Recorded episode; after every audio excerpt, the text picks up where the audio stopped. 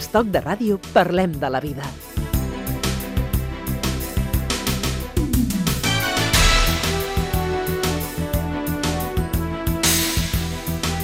Agafem el cotxe amb el Quim Ortí, però cotxe elèctric. L'any 2000 hi havia a Catalunya només 15 vehicles elèctrics. Actualment hi circulen prop de 100.000 cotxes d'aquesta mena.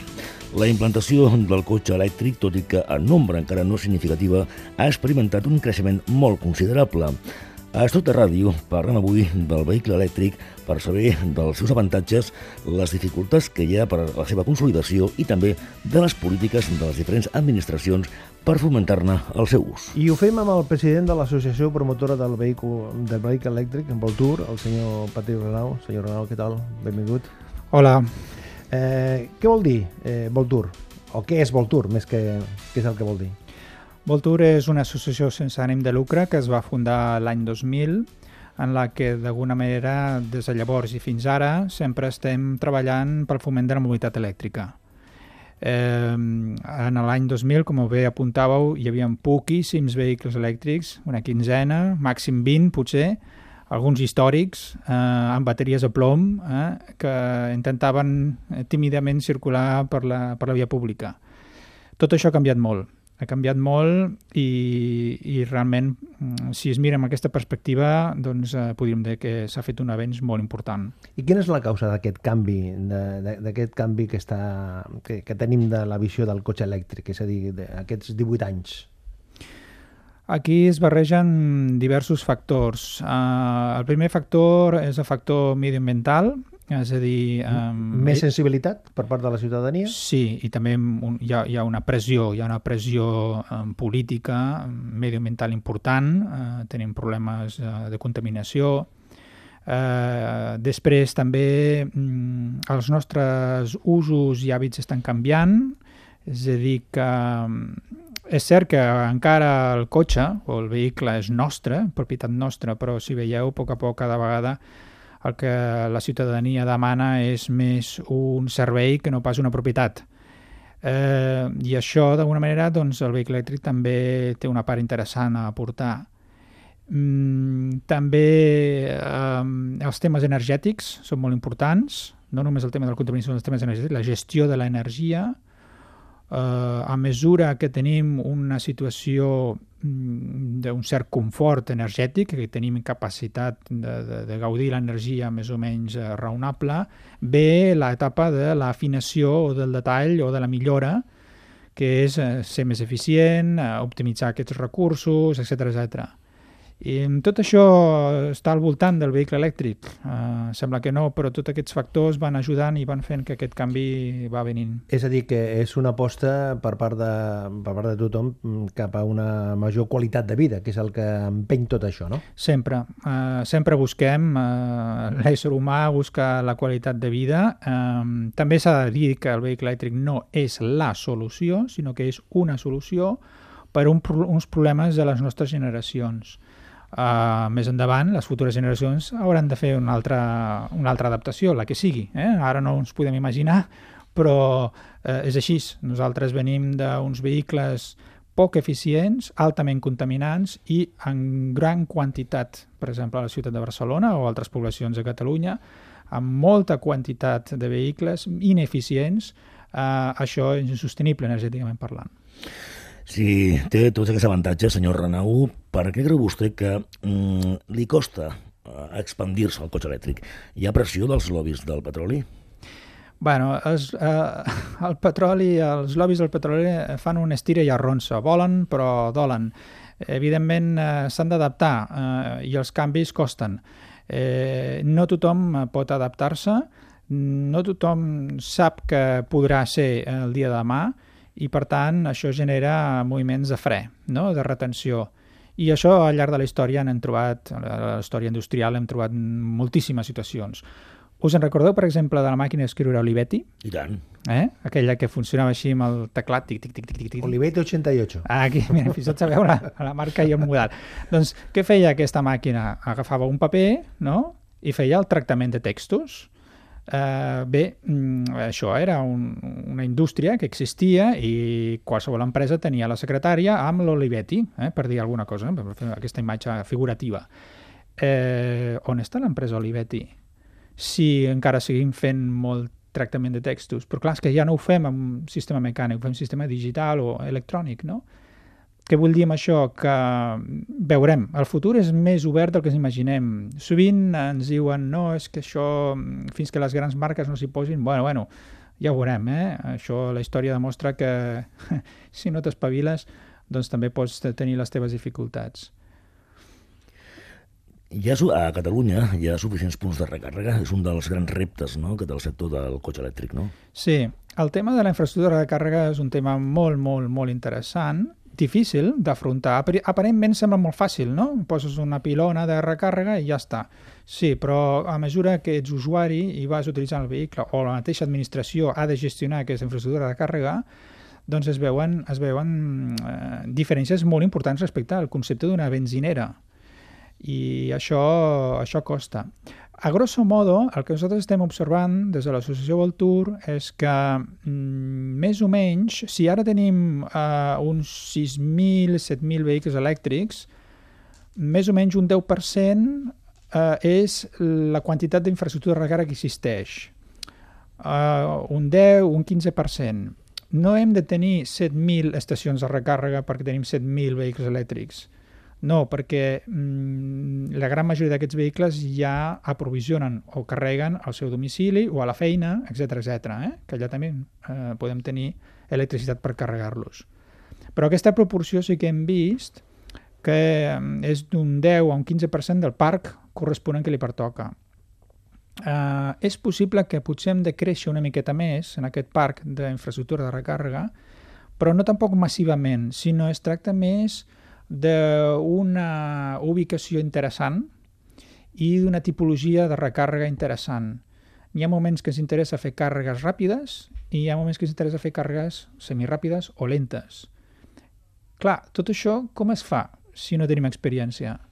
Si nosaltres no, no, no, no, hem, no hem viscut mai, hem vingut d'un sector que és el sector de l'energia convencional actual, de la, de la gasolina, que és unidireccional, que carregues el combustible fòssil en pocs eh, minuts eh, i tens una autonomia brutal i ara resulta que t'estan explicant no, aquí potser una semiràpida, aquí una ràpida.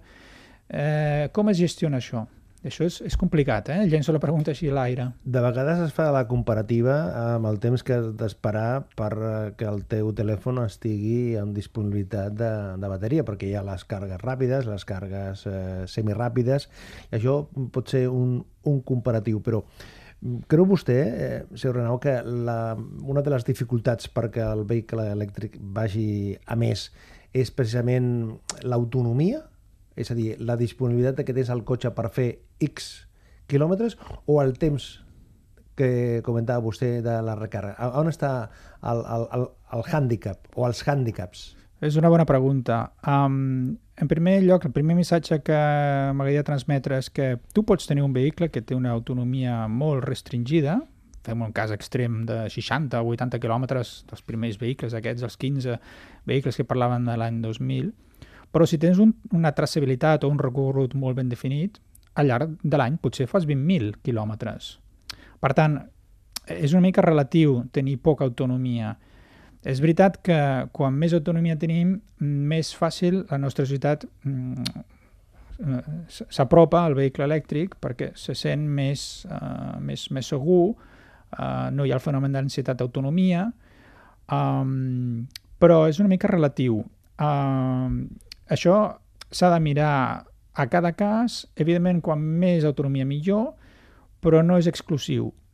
El tema del temps també és, és difícil. Uh, una cosa també que s'ha d'entendre és que no necessitem uh, esperar 8 hores perquè el cotxe estigui plenament carregat per fer el recorregut que tenim previst si només el necessites per fer 20 quilòmetres. Mm, potser has de carregar doncs, potser una hora. Ara que estem fent aquesta tertúlia, per exemple, doncs podríem estar carregant el vehicle, suficient energia per tornar a l'origen. És a dir, eh, el temps i l'autonomia estan molt en funció de, de l'ús que se'n vulgui fer, no? Eh, cadascú una mica s'ho ha, de, s'ho ha de qüestionar. El que passa és que, eh, indudablement, si la gent fent la comparativa, és a dir, Sí. si jo vull anar a Logroño, Sí, i- sí.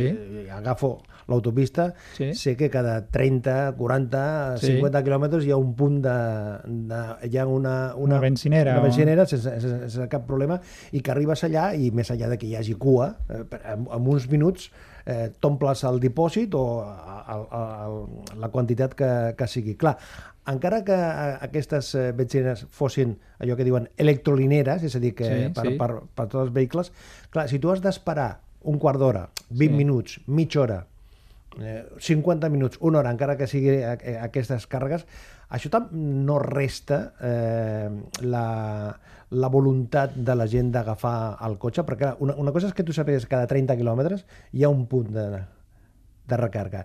I a lo millor per fer 200 quilòmetres només has de fer una recarga. Però si has d'estar mitja hora o un quart d'hora o 40 minuts, això no, no resta. És a dir, el punt feble un dels punts febles del vehicle elèctric no és precisament que les bateries aquestes siguin més ràpides a l'hora de, de carregar? Sí. Um, una estratègia seria que poguessin carregar ràpid les bateries i encara que aquestes bateries tinguessin poca energia a bord, ràpidament les omples i pots continuar la ruta. Um, això això és, és, és, una, és una solució. El tema de les bateries, per això, uh, està molt canviant. Eh, nosaltres, quan vam arrencar l'associació, només existien bateries al plom i ara ja sabeu que hi ha tot tipus de tecnologies de bateries molt més avançades. Tot això ha de- ha de- ha d'evolucionar. De, no creiem que el tema de les bateries estigui ja dit. Eh, creiem que en els propers anys i en les properes dècades el canvi serà important. I aleshores una càrrega ràpida pot estar bé. Mm, també estem veient, estem veient que el vehicle, el vehicle elèctric, no només serveix per transportar persones, sinó també per gestionar energia. Uh, és a dir, que entra un altre paràmetre que abans no el teníem. El vehicle elèctric també pot servir com un punt de comunicació amb el món exterior. A mesura que eh, el tema de l'internet i les, els sistemes avançats de les xarxes socials avancen, és a dir, um, és possible que es, es relativitzi uh, un temps de càrrega llarg, que a vegades nosaltres considerem llarg, de 20 minuts, mm, que no sigui tan greu perquè durant aquests 20 minuts faràs unes altres accions o coses que d'alguna manera no et troba a faltar la necessitat, la necessitat de tornar a sortir a la carretera. Eh, això, això està canviant. Um, nosaltres com a associació eh, es fa una mica difícil, eh, en franquesa, perquè clar, eh, vaticinar el futur és difícil, però s'intueix que eh, aquestes grans preocupacions d'autonomia i de velocitat, eh, de velocitat de càrrega, mm, jo crec que en els propers anys anirà, anirà suavitzant-se. Evidentment, per exemple, eh, si és un transportista que ha d'anar a Logroño, eh, doncs mira, potser millor un vehicle híbrid, no? Que el vehicle híbrid eh, també és un vehicle molt interessant. Eh? No deixa de ser una electrificació molt forta d'un vehicle de combustió. O sigui que intentem mirar una mica tota aquesta evolució de, del vehicle elèctric com una transició a un model més, més eficient. Avui aquí, a Estoc de Ràdio, estem parlem, estem parlant del vehicle elèctric i ho fem amb el president de l'Associació Promotora de Vehicle Elèctric, Voltur.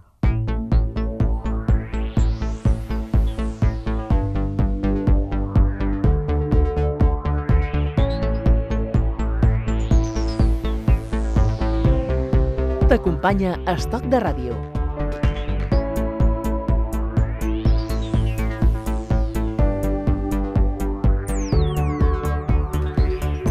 Patrick Renau, eh, hi ha una qüestió molt important que vostès reivindiquen, eh, el tema dels ajuts del, de les administracions per fomentar l'ús del cotxe elèctric. Com està això? Bé, malament, regular? Home, podríem millorar, podríem millorar bastant eh, i això intentaria fer una mica de, de, de síntesi. Mm, hi, ha, hi ha diverses maneres d'ajudar no? a una cosa nova, per exemple, és que realment la mobilitat elèctrica és una cosa molt nova, no? comparat amb, amb, amb l'establishment de, del vehicle convencional. Aleshores, um, les ajudes, a, a priori sempre es dona la sensació de que el que necessitem és una ajuda econòmica. Sí, l'ajuda econòmica és important, eh? però també hi ha altres factors d'ajudes indirectes eh, que fan molt bona feina. Aquestes a vegades són més laborioses administrativament parlant i fins i tot políticament parlant, eh, perquè t'hi has d'esmerçar i has d'invertir unes hores a veure com ho fas això, però eh, a, a llarg termini són més bons. Eh, no fa gaire eh, vaig intentar fer un símil que imaginem-nos que tenim uh, un esborang, eh, un barranc molt gran, i tenim tota gent en un costat del, del barranc i a l'altre costat tenim un fantàstic cotxe elèctric. Posem, per exemple, un Tesla, eh? que és un cotxe que tot, a tothom ens, impressiona. I per arribar a aquest cotxe eh, ens proposen tres, tres possibles camins. El primer camí seria passar per un pont penjant, d'aquests així de lianes, eh? però que va directe, va directament cap al cotxe. O sigui, que, que, que veiem que en pocs metres, si t'atreveixes per passar per aquest pont de lianes, que igual no t'aguanta, eh? i pots caure, eh, pots arribar a, en aquest cotxe fantàstic, no? Eh, molta gent potser voldria entrar per aquest pont, però clar, és que és molt estret, no? Aleshores, clar, aquestes són les ajudes tipus més directes, ajudes econòmiques, eh? incentius, va, a veure si t'atreveixes i saltes eh? I, i, i entres, i, i aquest, aquest model existeix. De fet, és un dels models més treballats eh, i, com veieu, doncs, té les seves febleses. No? És un pont fràgil, és un pont estret, és un pont difícil, és arriscat, potser Bé, bàsicament el que estic dient és que hi ha ajudes, però aquestes ajudes són bastant nefastes perquè obren i tanquen períodes concrets, eh, són partides econòmiques molt concretes, hi ha gent que no pot entrar, n'hi ha que sí perquè no arriba a temps, genera una estabilitat en el sector del vehicle elèctric molt, molt important. Els concessionaris no saben ara si eh, dir-li al, al comprador, al futur comprador, si té aquesta ajuda o no té aquesta ajuda. Això fa molt de mal al final, perquè al final la gent pensa que bueno, això al final és un tema econòmic, no? a veure si, si, si, si, si llest i, i tinc aquesta ajuda. Eh, i, I aparentment podríem considerar que és una cosa bona i en el fons no ho és tant. Però tot això passa perquè per part de l'administració no, hi ha, no hi ha aquesta voluntat de fer una aposta pel vehicle elèctric? Perquè, sí, clar, clar. estem parlant de que tots són avantatges, avantatges mediambientals, mm, avantatges mm, de tota mena. Llavors, mm. què és el que falta aquí? Eh, voluntat eh, política o, com deia el Quim abans, la pressió de, del lobby del petroli i els seus amics? Són una mica les dues coses. Per una banda hi ha un desconeixement també eh, per part de l'administració, és a dir, eh, donar un incentiu d'un 30 o un 40% del cost de compra del vehicle perquè així la persona ho compri, eh, a vegades potser seria millor explicar realment què pot fer aquest vehicle elèctric des de l'administració, o sigui, formació, coneixement, contingut, eh, perquè la gent ja tonta no és, vol dir, no, no cal haver fet una carrera universitària per entendre eh, hi ha moltes maneres d'arribar a l'objectiu, no? Eh, aleshores, d'alguna manera, eh, és una actuació una mica pobra, és una actuació poc intel·ligent. Eh, no fer-la, home, convendria fer-la també, però potser no de forma molt massiva, eh? perquè si no generarem aquí unes distorsions molt fortes. Um, clar, quan, quan entres en reconeixements, en, en, en, en, debats, en sensibilitzacions, en formació, en conferències, en proeses, en, en reptes, en aventures, en experiències, en vivències, tot això, d'alguna manera, li dona un caliu i un fons molt més bo per a la mobilitat elèctrica del que ens podem imaginar. I, i això és el que sempre estem intentant una miqueta fer entendre, no? que, que, que hem de treballar una mica més aquest fons que no pas el superficial, que és unes ajudes. Fa pocs dies sabíem la notícia de que Volkswagen eh, crearà 16 fàbriques per produir cotxes elèctrics, de moment cap a Espanya. Uh -huh. Però avisen que si augmenta la demanda, igual, tant a Martorell com a Navarra, es farien cotxes elèctrics. Vostè això com ho veu? Bé, jo diria, observant aquests de 18 anys que van fundar l'associació, jo diria que mm, les, les indústries de l'automòbil convencional, i per donar-li un nom, eh, certament que cada vegada s'esforcen més a que allò que diuen eh, després de la veritat es fa. Però bé, eh, es puc dir que 10 anys enrere deien unes coses impressionants i no complien absolutament res. Eh, compta a vegades amb aquestes grans proclames eh, perquè mm, és més un missatge de de controlar diguéssim, les ments eh, pensants o les ments eh, sensibles en aquest tema de controlar-los mentalment dir no, no, és que nosaltres, tranquils, que, que ho farem, eh? que, que ja venim, ja venim, ja. Sí, però clar, mentrestant està sortint, per exemple, un Tesla, no? que és un senyor que ve d'un altre lloc, que no té res a veure amb el sector de l'automoció i, i està fent molta bretxa. Uh, anem, en, anem en compte, anem en compte. Uh, sí, que, sí que aconsegueixen uh, els seus objectius, no sempre, i cal, cal valorar una miqueta aquestes, aquestes um, com se'n diu, aquestes proclames que, mm. que a vegades en fan. Eh? Uh, han fet una previsió, si no m'equivoco les xifres, de que l'any 2021 hi hauran 20.000 vehicles elèctrics. Aquesta previsió uh, obre nous models de negoci? Sí, això és molt important. Um, has dit l'any 2021, 20.000 vehicles elèctrics, uh, això a Catalunya um, podríem arribar. Nosaltres tenim una gràfica, una gràfica de la previsió de tendència del parc de vehicles elèctrics que poden arribar a ser d'aquí més anys, i podríem arribar a una xifra d'aquest tipus. Depèn una miqueta de, de factors polítics, eh, factors polítics, o sigui, de, de quina política volem fer en el país, eh, eh específic sobre la mobilitat elèctrica.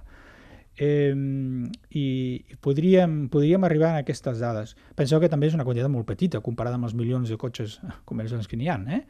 Però eh, sí que hem observat amb una curva eh, eh, des, de, des de bastants anys que podem fer una extrapolació i podem arribar a una xifra d'aquest tipus.